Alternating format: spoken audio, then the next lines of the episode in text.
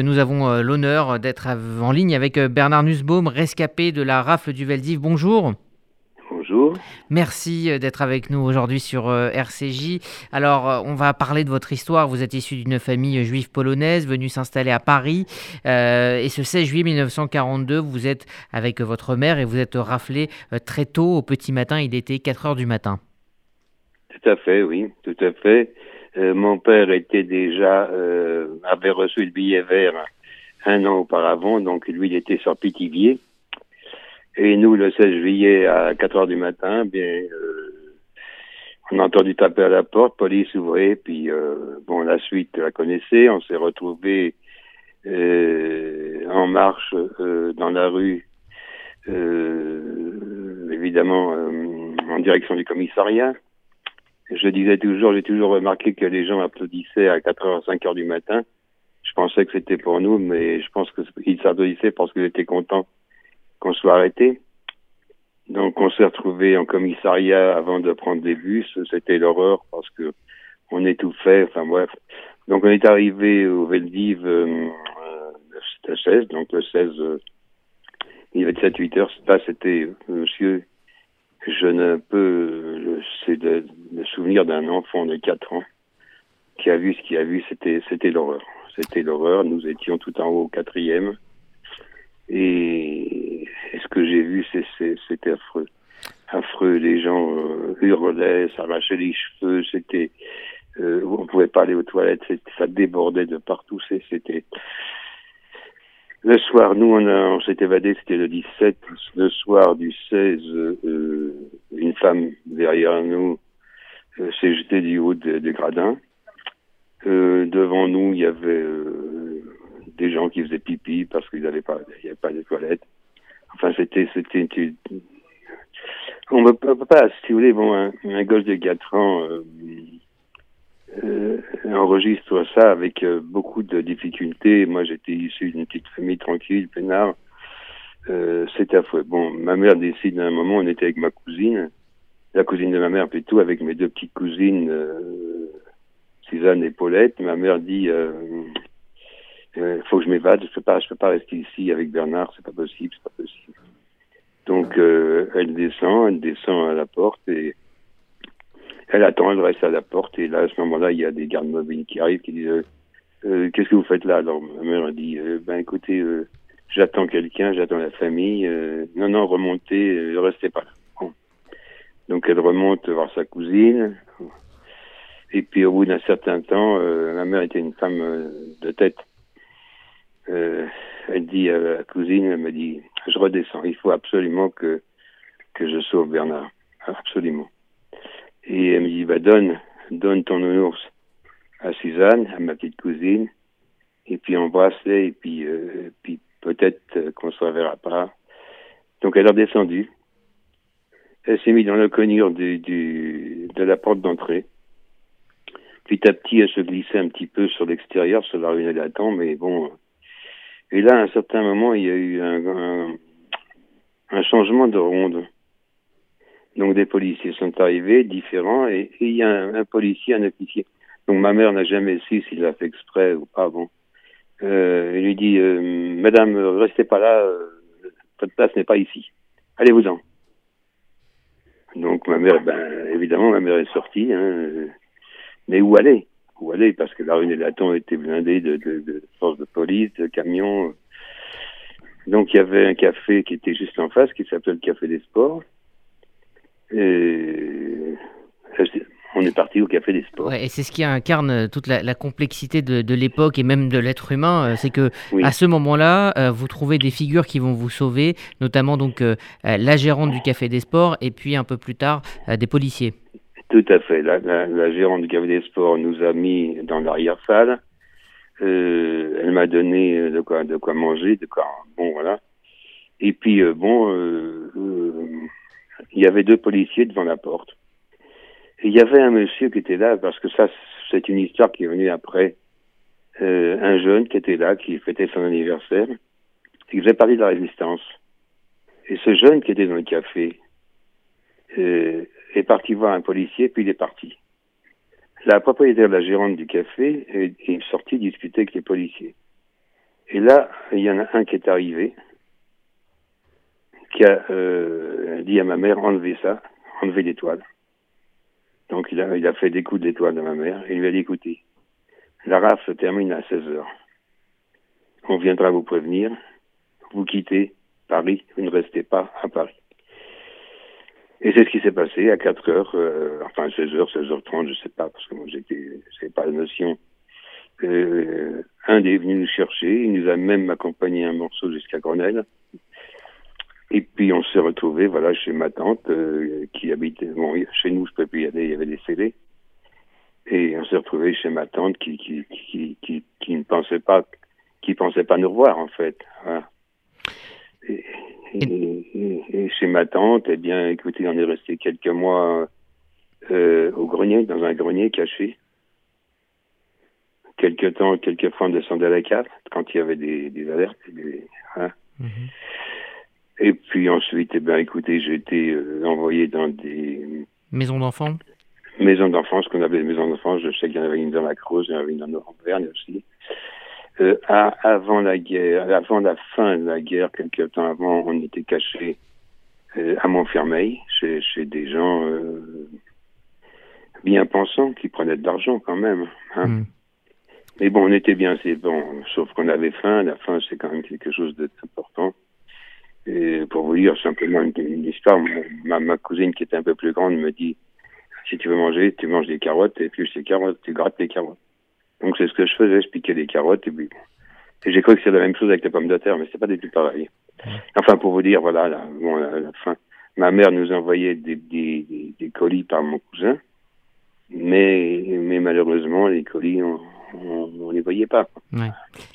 Vous étiez effectivement donc très jeune, 4-5 ans à cette période-là. Comment vous avez traversé la guerre à la petite enfance? Bah écoutez, euh, la petite enfance, euh, moi, quand euh, quand Paris a été libéré, on est venu nous chercher avec une, une, carriole et un cheval, et puis bon, pour moi, c'était quelque chose de, de, de, magnifique. Bon, tout le monde dansait dans les rues. Il y avait des Américains qui vous donnaient des chewing-gums. Bon, moi, ce qu'il y a simplement, c'est que moi, j'ai très peu connu mon père. Mon, mon père est pas, a été déporté en juin 42, euh, 41, euh, non, il été arrêté en 41 et déporté en 42, un mois avant euh, la Veldive. Hein. Et mon père écrivait juste avant de son départ pour Auschwitz. Lui, il pensait qu'il allait travailler en Allemagne. Il écrit J'ai une lettre qu'il vient voir à ma mère qui, qui peut vous faire pleurer quand vous lisez cette lettre. Voilà. Donc, euh, ben, on a attendu. Ma mère a pu récupérer euh, son appartement parce que l'appartement avait été euh, placé par la police française de l'époque. Le monsieur ne voulait pas partir. Le commissaire du 11e, qui était un type extraordinaire, s'est déplacé avec deux, deux policiers. Le lendemain, on a récupéré le petit appartement qu'on avait. Enfin, qui était vide, bien sûr. Hein. Voilà. Et puis, euh, puis en 47, ma mère a rencontré un ami à Belleville, un ami qu'elle connaissait d'avant-guerre, qui avait, lui, sa femme a été déportée et sa fille aussi. Ils ont sympathisé et puis euh, ce monsieur qui était qui est devenu mon beau-père, qui était un homme admirable, admirable, et qui m'a fait en fait oublier euh, certaines misères quoi que je, savais. Et puis un jour, ma mère m'a dit, écoute, est-ce que tu veux que qu'il soit ton papa? Ben, Je lui dis oui. Et puis voilà, bon, ma, ma mère s'est mariée en 48, et puis euh, j'ai deux sœurs jumelles et un frère, un, deux demi-sœurs et un demi-frère. Voilà, et la vie, euh, si vous voulez, bon, ça a été pas facile après la guerre, euh, pas facile, mais mais en fait, je j'ai pas à me plaindre parce que euh, la suite a été une belle vie, vous savez. Euh, je, je, ne pensais jamais qu'un petit juif arrêté au Veldiv euh, puisse un jour avoir la chance d'avoir l'écharpe l'écharpe française. Effectivement, vous avez été euh, élu et vous avez fait donc une, une carrière euh, politique, mais j'aimerais juste revenir à la période de la guerre d'Algérie avec un, un, épisode assez frappant. Euh, là, vous étiez donc ah. soldat et on vous ordonne de retourner au Veldiv et là, vous refusez.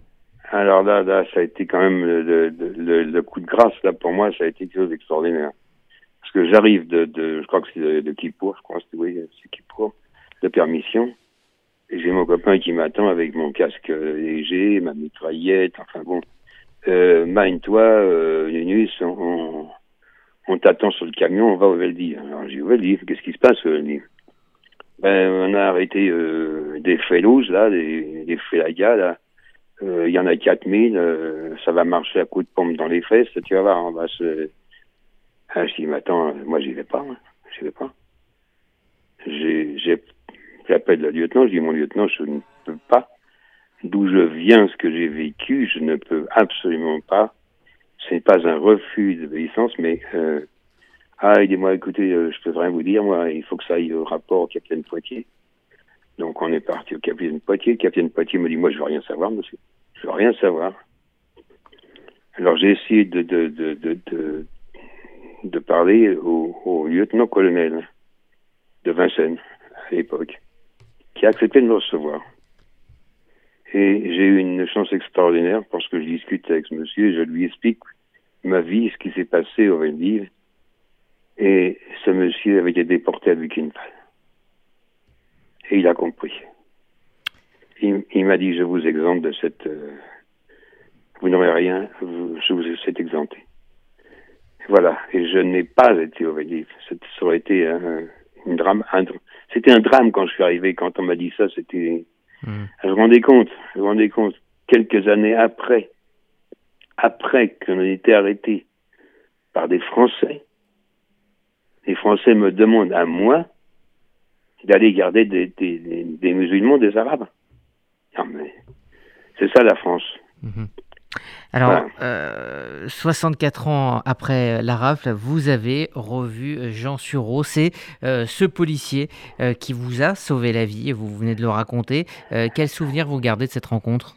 Alors en fait, Jean Sureau, si vous voulez, bon, pendant des années avec ma mère, on a cherché à savoir quels étaient les policiers. On a, on a été, on est passé pas mal avec José Arthur, avec plein de à la radio, on n'a jamais trouvé. Et puis un jour, hier, si vous voulez, bon, puisque je suis élu hier, hein, je suis maire, maire adjoint honoraire maintenant. Mhm. Hier, euh, j'avais un ami, un ami qui, qui était, euh, euh, je sais pas, j'ai sympathisé avec lui, je sais pas pourquoi, parce que ce monsieur, quand il y avait des manifestations, était, était blindé de décorations, mais ne mettait jamais ses décorations. Et puis bon, euh, tout à fait par hasard, un jour, il a appris que j'étais au Véli. Et ce monsieur vient me voir, qu'il n'était pas du tout au courant. Hein. Et il me dit, tiens Bernard, j'ai quelque chose à te dire. On a quelque chose en commun. Alors je lui dis, euh, bah oui, on est amis, bien sûr, ça fait euh, trois, 4 quatre ans qu'on est amis. Il me dit, non, c'est autre chose. Alors je dis, bon, bah, dis-le moi maintenant. Alors il m'a dit, 17 juillet, c'était mon anniversaire. La résistance m'avait envoyé voir ce qui se passait au Café des Sports, voir ce qui se passait en face, puisque c'était en face. Voilà, et j'avais un rapport à et euh, à l'entrée, il y avait deux, policiers, dont un, je le reconnaissais parce qu'il avait euh, une petite griffe sur, le revers, on, se reconnaissait. Voilà. Je suis parti discuter juste deux minutes avec lui, je, suis parti pour pas me faire repérer. Et c'est comme ça que j'ai appris qu'en fait, lui et la patronne, la gérante du café, nous avaient sauvé la vie. Voilà. Hmm. Alors vous avez euh, beaucoup témoigné euh, dans votre vie sans relâche, dans les écoles, lors de conférences. 79 euh, ans après, est-ce que l'importance de témoigner et de, raconter et de répondre aux questions est, plus primordiale que jamais? C'est nécessaire. C'est nécessaire. Je le fais dès qu'on m'appelle. bon.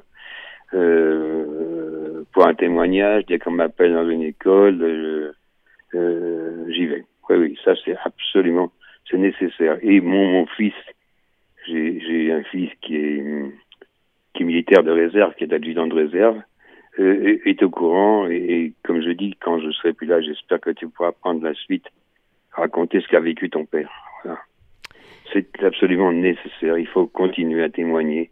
Il faut pas oublier ce qui s'est passé, ce qui, et ce qui risque, je vais vous dire, monsieur. Quand je pense que après la guerre, les gens disaient plus jamais, plus jamais il y aura de guerre, plus jamais.